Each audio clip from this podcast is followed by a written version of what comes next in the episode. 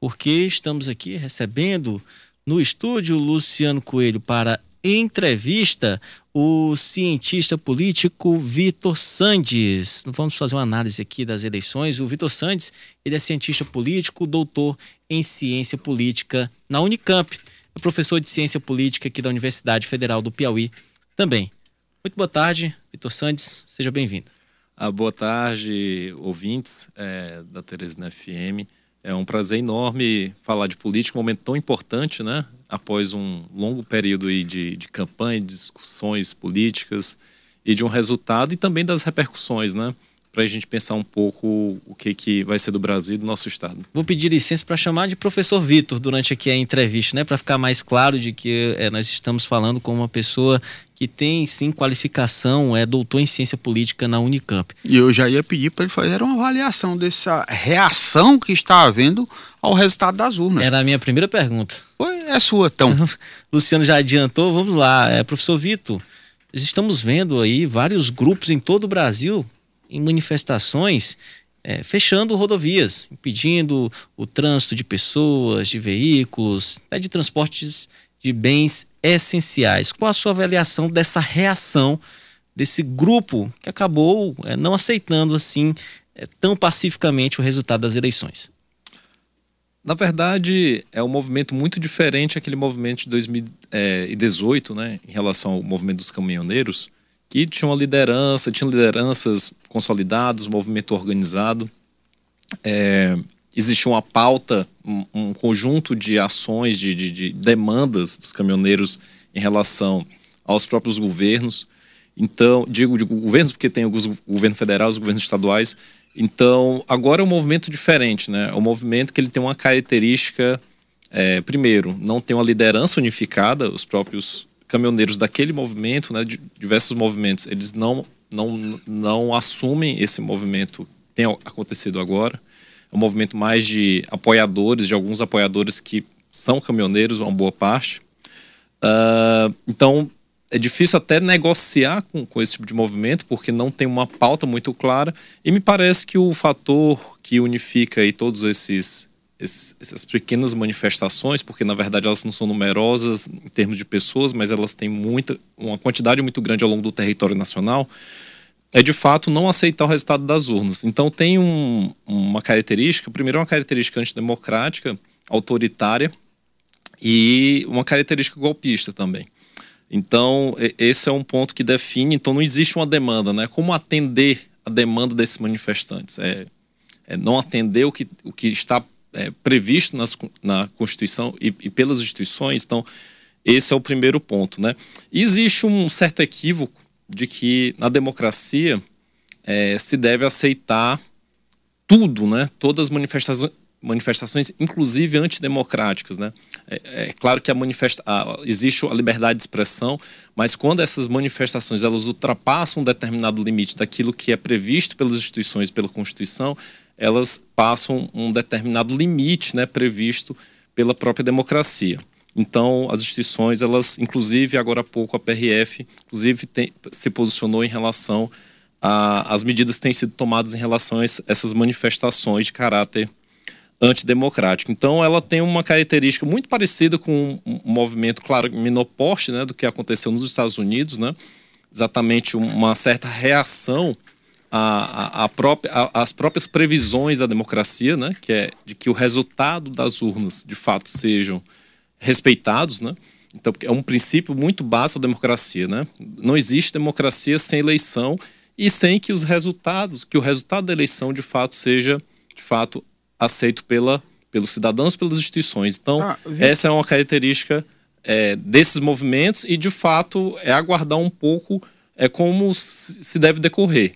É, é, o prognóstico é que eles percam força ao longo do tempo, até porque diversas lideranças da direita têm aceitado o resultado das, das urnas, então as instituições estão se movendo nesse sentido, então a tendência é que, de fato, ele, é, esses movimentos percam alguma força e, de fato, a situação se estabilize. Vitor, é, é, eu fico questionando é como prosperar um movimento que ele tá, não está coordenado e não tem uma pauta é, específica, não tem um encaminhamento legal eu falo legal juridicamente, para pedir algum resultado de alguma coisa. É, é, fica uma coisa meio disforme, apesar de estar tá dando essa repercussão toda, mas tem que ter um encaminhamento lógico das coisas. É exatamente por isso que é muito difícil esse movimento prosperar, né? Qual é a demanda? Né? A demanda é não aceitar o resultado das urnas, né? Essa demanda ela não pode ser possível de ser atingida numa democracia, né? Somente em um outro modelo de, de regime que não seja democrático. A desinformação ela ajuda muito também nesse sentido. Eu vi inclusive vídeos de pessoas dessas manifestações é, olha, já, já tem comprovado fraude, já tem comprovado fraude, nós vamos permanecer, vamos é, é conseguir ficar aqui porque já, já, já está tudo resolvido. A fraude foi comprovada. Existe de fato comprovações, o senhor, como cientista político, analisando não só esse pleito, mas todos os outros anteriores, pelo menos suspeitas de possibilidades de fraude no sistema eleitoral do Brasil?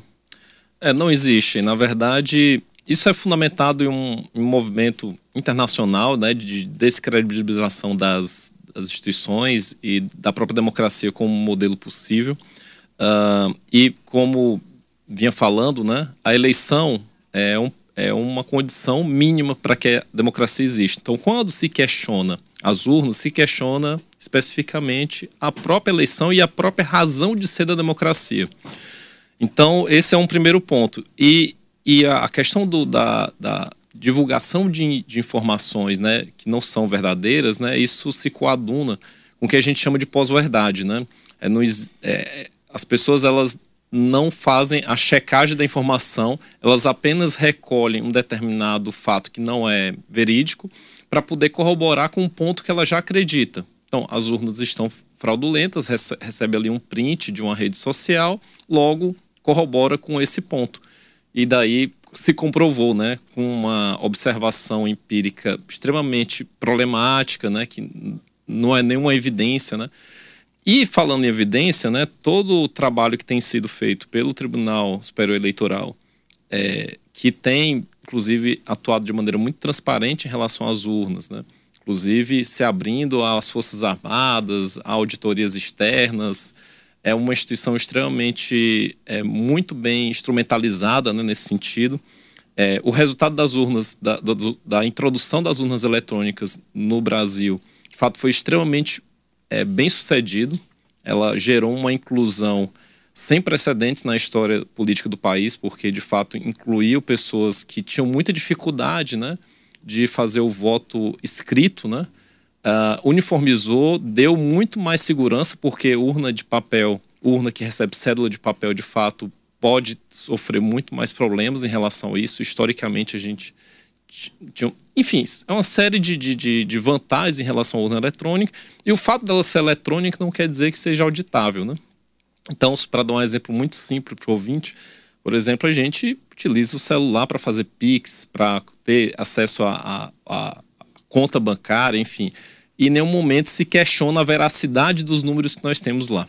Então, é mesmo agora imagina uma urna eletrônica, uma instituição que tem é, um preparo técnico e transparência em relação a isso, e uma urna eletrônica que está aí já há muitos anos, né? há quase 30 anos. Então, de fato, existe bastante, bastante desinformação em relação a isso. O modelo brasileiro, inclusive, é copiado por outros países em relação à adesão da urna eletrônica. É um modelo de bastante capilarização e muito bem sucedido. Né? Nossas eleições elas acontecem em um único dia e a apuração, o resultado da apuração sai no mesmo dia. Tem países que isso acontece ao longo de vários dias, inclusive com vários problemas nesse processo, porque quando esse processo é manual, você tem que ter também uma apuração manual, você tem que ter um processo. E aí, quando você introduz o fator humano, aí sim a gente tem risco de fraude. Então, de fato, é muito importante que a gente combata esse tipo de fake news, né? De que há fraude na urna eletrônica, porque na verdade não existe qualquer evidência nesse sentido. Mesmo aqueles que propagam essa ideia não conseguem apresentar evidências que comprovem isso. Uma hora, vinte minutos, estamos entrevistando o professor e cientista político Vitor Sandes, doutor em ciência política pela Unicamp. Luciano Coelho? Eu queria sair do campo das especulações aqui e partir para um campo mais realista. Estamos trazendo aqui para o nosso Piauí, como também no Brasil, mas que não deixa também de ter especulações. É, já temos definido os dois governos, tanto o estadual como o federal são governos alinhados. E agora a especulação é sobre a composição de governo. E aí os dois estão utilizando aí as ferramentas de redes sociais para fazer o comunicado a conta gotas de quem vai ser a nova equipe. O Rafael Fonteles acabou de comunicar que o professor Washington Bonfim passará a ser o próximo secretário de planejamento na próxima gestão e também vai fazer parte da equipe de transição. E temos aí a especulação de que o ex-governador Elton Dias possa ser ministro, assim como o, o ex-governador aqui do estado vizinho do Maranhão também, Flávio Dino. Como é que o senhor está vendo essa avaliação, a preparação dessas equipes e quais são as perspectivas? Faça aí um prognóstico aí para o próximo governo, professor. Perfeito. Uh, na verdade, a gente tem governos, é, é, claro que precisa fazer a ponderação, né? Que é um governo federal, outro governo estadual, ou seja, você tem prerrogativas diferentes né, em relação ao governador, presidente, relações com o legislativo também de maneira diferente. Então, só para situar um pouco o ouvinte. No governo do estado, o, o deputado estadual, nessa relação legislativo e executivo, ele tem uma dependência muito maior em relação ao governo do estado, se a gente comparar o Congresso Nacional com o executivo. O Congresso Nacional tem muito mais poderes, até porque, de fato, uma série de legislações são aprovadas exclusivamente pelo Congresso e o próprio orçamento é, aprovado pelo Congresso é um orçamento que os próprios governos estaduais e municipais dependem bastante. Então, esse é o primeiro ponto. No caso do governo estadual, o PT ele tem uma quantidade de cadeiras, né? Saiu como resultado dessas urnas, dessas eleições, o PT saiu bastante fortalecido aqui na Assembleia Legislativa. Conseguiu montar uma bancada bastante forte, então, é, juntando os, os, apoios, né, MDB, PSD, outros partidos que fazem parte, fizeram parte da coligação e que fazem parte da base de apoio, tem uma ampla maioria que não terá grandes dificuldades. Então, o, o, o governador eleito Rafael Fonteles, ele tem alguma margem de manobra para poder é, incluir algumas pessoas ali da sua é, estreita confiança, né? Um deles é o próprio Chico, o Chico Lucas, né? Que foi o primeiro Nomeado secretário nomeado de segurança. secretário. Não. Nomeado ainda não, anunciado. Primeiro, ah, é verdade, prim... nomeado não. É não, o primeiro anunciado não foi o Chico Lucas, foi não. a permanência do Antônio Luiz Antônio na Secretaria Luiz da Fazenda. Soares. Perfeito, perfeito. Aí o Chico Lucas veio na sequência para segurança e agora o Washington Bonfim para no planejamento. E o professor Washington Bonfim, que é, tem um vínculo recente com o PSB, né? mas tem um histórico anterior com outros partidos. Então, ali muito Principalmente mais. com o PSDB. Exatamente. Então, muito mais pela confiança, pelo trabalho que o professor desenvolveu junto à coordenação de campanha, do que propriamente né, com o PSB. Claro que isso é bastante importante também do ponto de vista da, da composição política, mas eu diria que o PT terá uma presença bastante forte nesse governo, até porque tem um número de cadeiras bastante elevado no, no, no legislativo e isso faz bastante diferença. É, mas claro que tem uma característica também muito específica do, do Rafa Fonteles, que tem uma trajetória política até muito diferente da do próprio Wellington Dias, né? Tem uma trajetória do sindicalismo e isso acaba impactando também na, nas relações. Então, ele está seguindo o critério que ele estabeleceu, né? Um critério técnico e são mesmo que não sejam caras novos, mas são nomes novos, né, para fazer essa composição. Desses... Acho que ele vai impingir aí a, a, a, cara dele na gestão, né? O modo dele de, de, administrar. Desses, talvez o mais surpreendente tenha sido, de fato, agora, o último anúncio de Washington Bonfim, até pelo, pelo histórico partidário em que ele é, atuou em outras gestões. É, não surpreendeu porque ele é, tem, a, desde que ele abriu mão da sua pré-candidatura, ele era pré-candidato ao governo do estado. Ele viu a diferença que ele fez, principalmente é, aqui em Teresina. Ele tem né? atuado diretamente na coordenação de campanha. Então, isso de fato não surpreende, porque já era esperado. Ele tem uma experiência anterior, não somente na parte de planejamento aqui da cidade de Teresina, mas também do de secretário de Educação.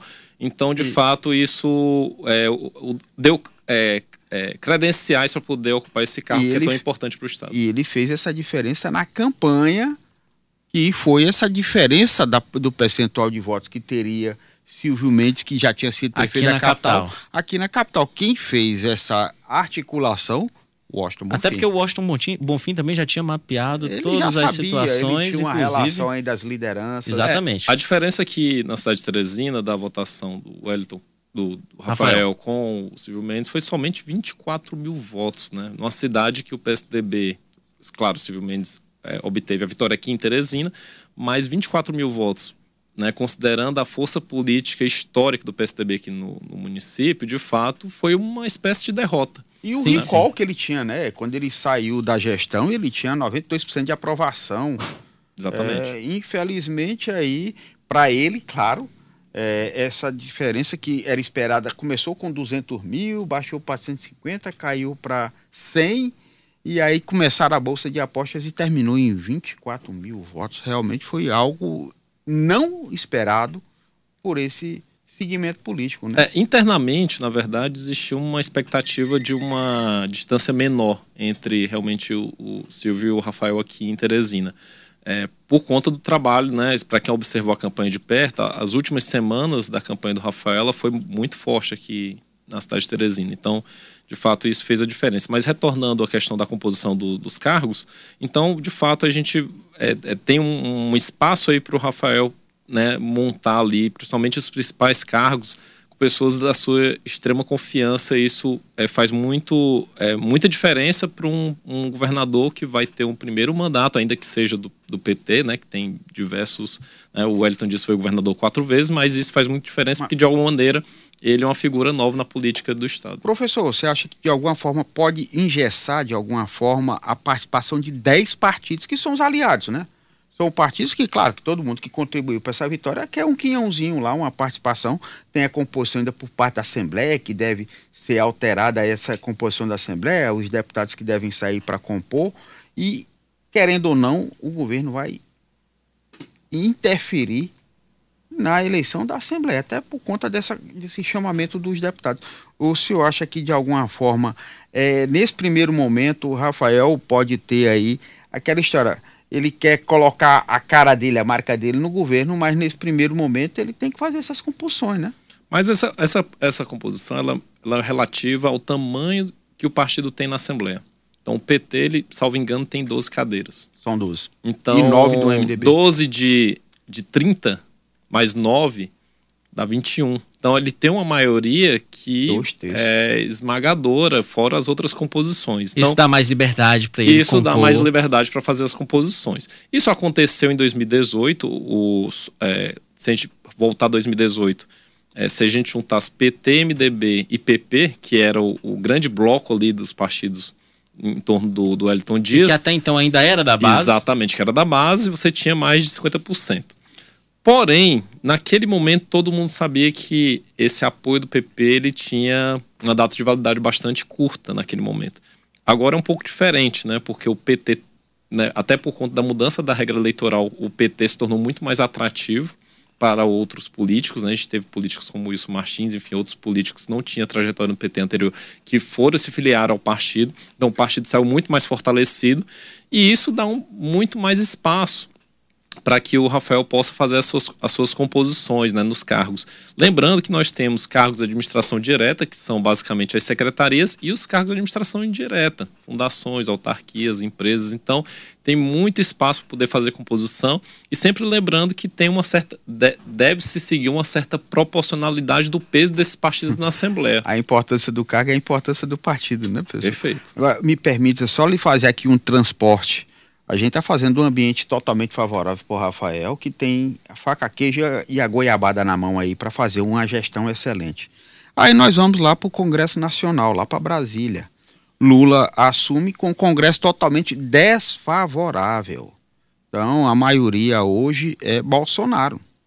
Como é que fica uma gestão aí? Vai ter que negociar de novo com o Centrão? Tem a expectativa de uma fusão de União Brasil com progressistas, aí passa a ser o maior partido. O senhor acredita aí, Ciro Nogueira volta para o governo Lula lá no ano que vem?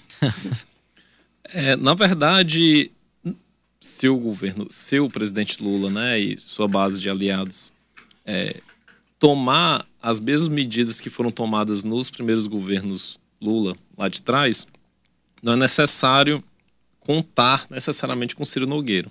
Não, eu porque falei por não, Centrão. Não, né? exatamente, porque o PP PP é um partido muito diverso e com diversas lideranças. Então, é, é muito. É... Não é um partido assim tão fechado como é o PT. Isso, existem várias lideranças, como o MDB tem várias lideranças, o próprio PL também não é um partido tão homogêneo assim.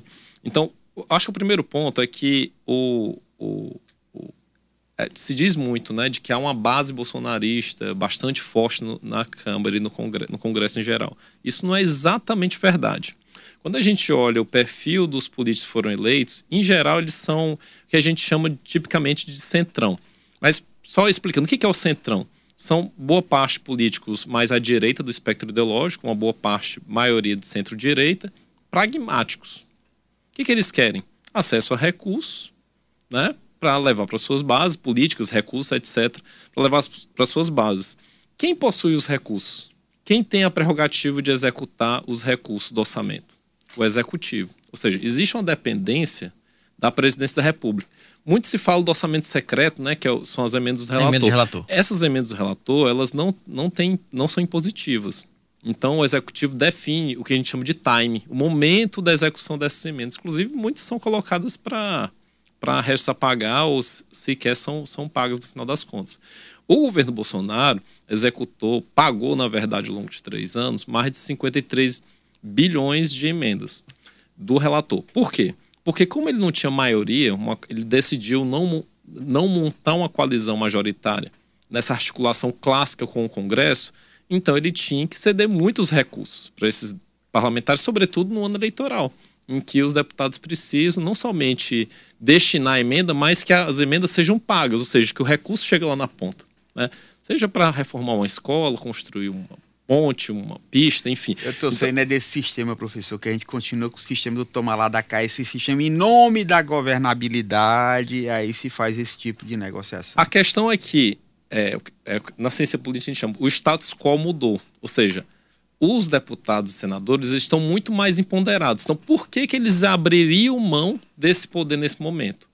Neste ano, eles tentaram tornar as emendas do relator impositivos na LDO. Isso não passou porque teve uma forte reação, inclusive, da sociedade. E elas não passaram como impositivas. Então, o primeiro ponto é que há uma margem, inclusive orçamentária, para que se negocie com esses políticos do dito centrão. Ou seja, eles não são fiéis ao Bolsonaro a tal ponto de abrir mão de ter acesso a recursos. Então, existe uma margem muito grande para negociar com políticos do PL, para negociar com políticos do PP, para negociar com políticos do União, e daí você tem, basicamente, a formação de uma coalizão majoritária, contando com outros partidos que já estão na base, PT, PSB, PDT, enfim, que apoiou o próprio MDB, rede, enfim. Então a gente tem uma série de partidos que podem. Claro que as condições do Lula não são tão favoráveis quanto eram, sobretudo no seu segundo governo, e agora, de fato, ele tem esse desafio de montar uma coalizão majoritária. E esse, e esse primeiro ano é, é extremamente importante, só para finalizar realmente, porque o PPA ele é referente ao governo ainda Bolsonaro. Ou seja, o plan, plano, os, plurianual. o plano plurianual que define as ações, né, a agenda de governo para o próximo ano ainda é referente. O orçamento, inclusive, do próximo ano está sendo aprovado este ano. Então, é, então esse é um desafio muito grande para o primeiro ano de governo Lula. 1h34, Luciano, preciso fazer um intervalo comercial. Pedir aqui para o professor permanecer pelo menos cinco minutos aqui no próximo bloco para a gente poder tratar de outros assuntos aqui relacionados a eleições 2022. Intervalo comercial, voltamos em instantes. Teresina FM informa a hora certa. Uma da tarde, 37 minutos, voltamos com o Jornal da Teresina, segunda edição. Jornal da Teresina, segunda edição. O seu informativo na hora do almoço. Continuando a nossa entrevista com o professor Vitor Sandes, cientista político, doutor em ciência política na Unicamp Analisando aqui, voltando para o cenário de eleições, muita gente atribui a vitória do candidato Lula ao Nordeste. Mas existem outras análises em relação a isso, porque já era esperado uma, uma vitória de Lula no Nordeste e a distância é, entre os candidatos. Por exemplo, Bolsonaro em 2018 ele teve uma votação menor no Nordeste do que teve em 2022, mas o Sudeste fez uma diferença nessa situação. A, a, a, distância entre os dois candidatos diminuiu. O Bolsonaro ganhou, mas a distância no comparativo de Lula e Haddad diminuiu. De fato, ao que se deve a vitória de Lula? Qual foi a zona determinante para que Lula fosse eleito no segundo turno? A, a minha tese é que foi o Nordeste, de fato. É, e eu explico, né?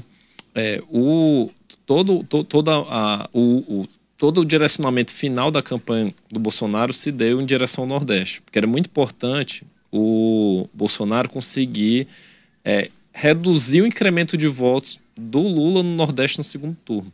Houve um incremento de votos. Então, toda, toda a ideia da, da, da propagação da, da né, dentro da campanha do Auxílio Brasil, que de fato é bastante capilar dentro do, da região Nordeste, é, de fato foi, foi, era, era, era um, foi um processo bastante forte. Isso, inclusive, foi é, dito várias vezes durante o debate, o último debate. Então, houve um movimento do, do Bolsonaro em, em, direção à região e que não foi bem sucedido, porque o eleitorado do Nordeste associa essas políticas sociais ao governo Lula.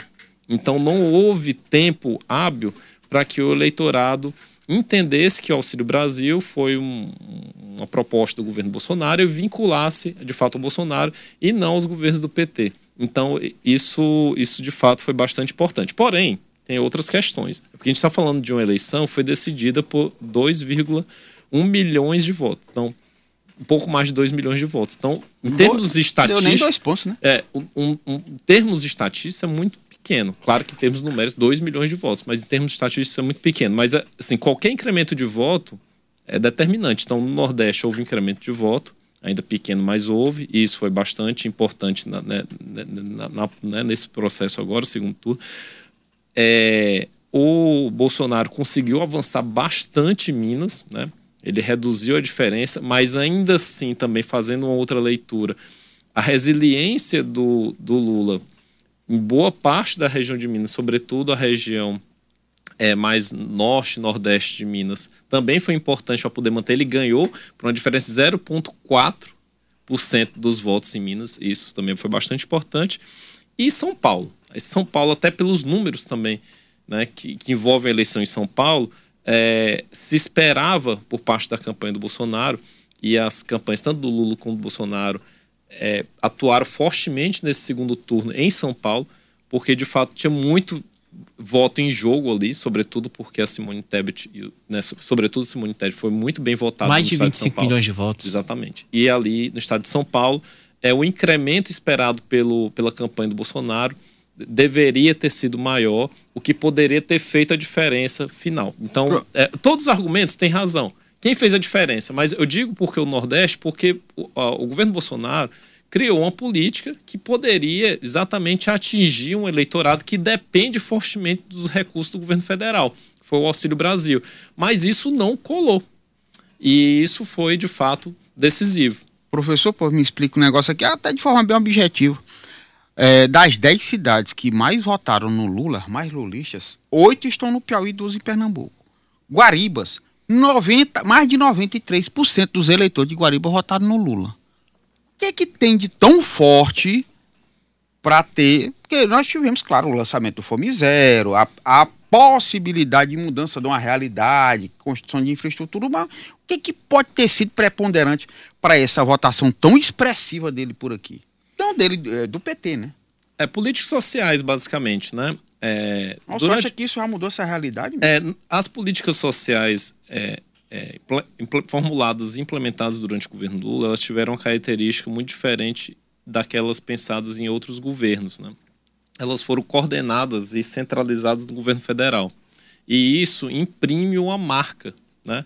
associa políticas sociais, e não somente o Bolsa Família, mas diversas políticas, né? políticas na área de saúde, de educação, de assistência social, que de fato é, atingiram uma parte do, do, do eleitorado, né?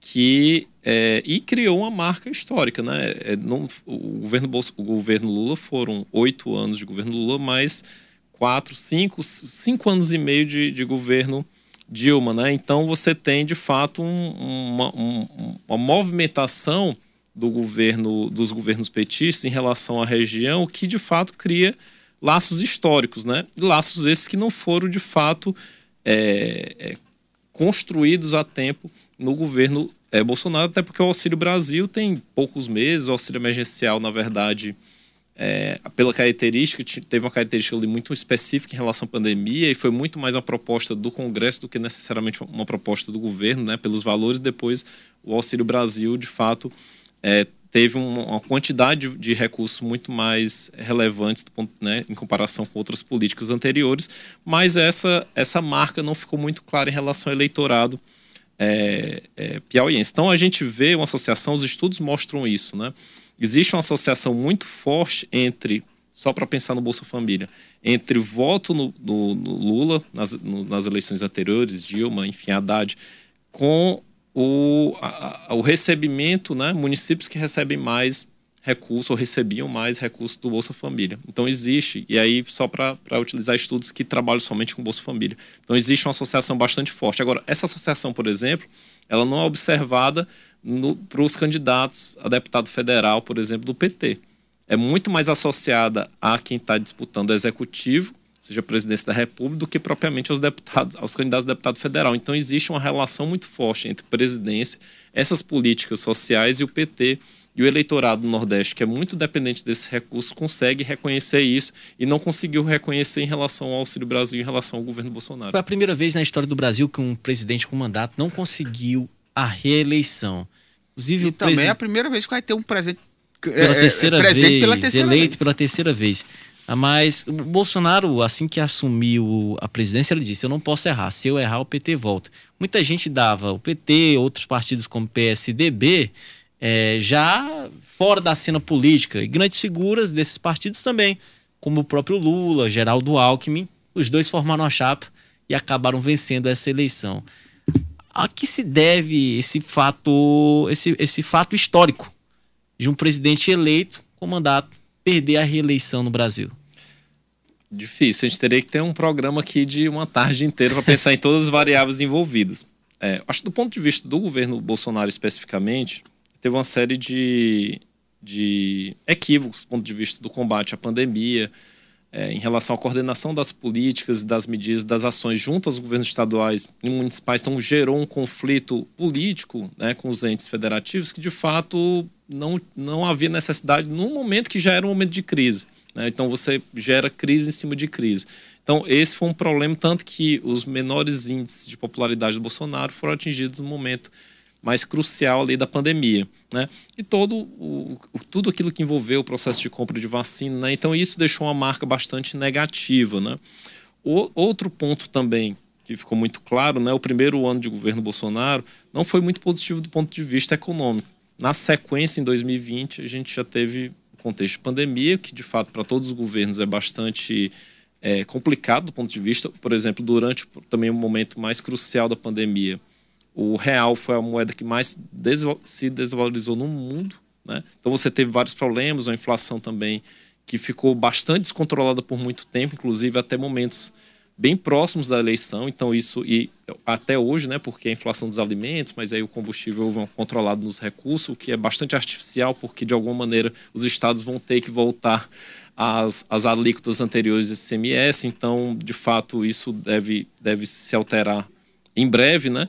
Então você ter a inflação, né, medidas econômicas, ainda que numa situação também não tão caótica, mas também não foi extremamente bem sucedido do ponto de vista econômico, né? uma série de, de políticas e cortes de recursos na área de educação, saúde. Então você tem diversos problemas né? do ponto de vista das medidas é, econômicas e das medidas em relação às políticas sociais que podem, de fato, ali ter gerado algum tipo de rejeição, tanto que a rejeição do governo Bolsonaro é bastante elevada. E, para além disso, né, é uma série de, também de movimentos é, e discursos que, de fato, desagradam boa parte da população, sobretudo em relação à democracia. Então, enfim, então, do ponto de vista do Bolsonaro, você tem uma série de, de problemas nesse sentido. Claro que os apoiadores do Bolsonaro podem não concordar, mas estou pensando do ponto de vista de quem não votou no Bolsonaro. Agora, do ponto de vista também competitivo, né, do outro lado, você tinha um, talvez um dos maiores líderes populares da história do país da América Latina, disputando, né? Isso faz muita diferença, né? Porque não é um candidato novo, é um candidato que já foi presidente por duas vezes, né? Ele concluiu o mandato bastante, né, com bastante popularidade, ainda que tenha sido preso, né, em todos os casos e denúncias de corrupção que o envolveu. Mas aí você cria, de fato, uma base de apoiadores que é bastante sólida.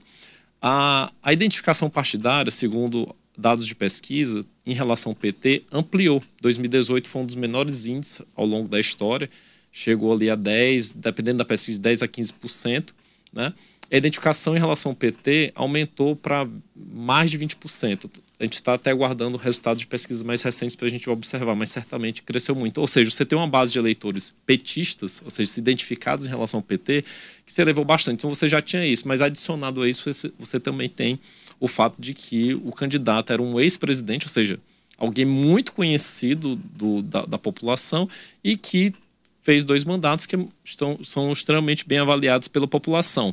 Então, isso gera um aspecto competitivo em relação ao Bolsonaro que o impôs em condições muito difíceis né, do ponto de vista competitivo.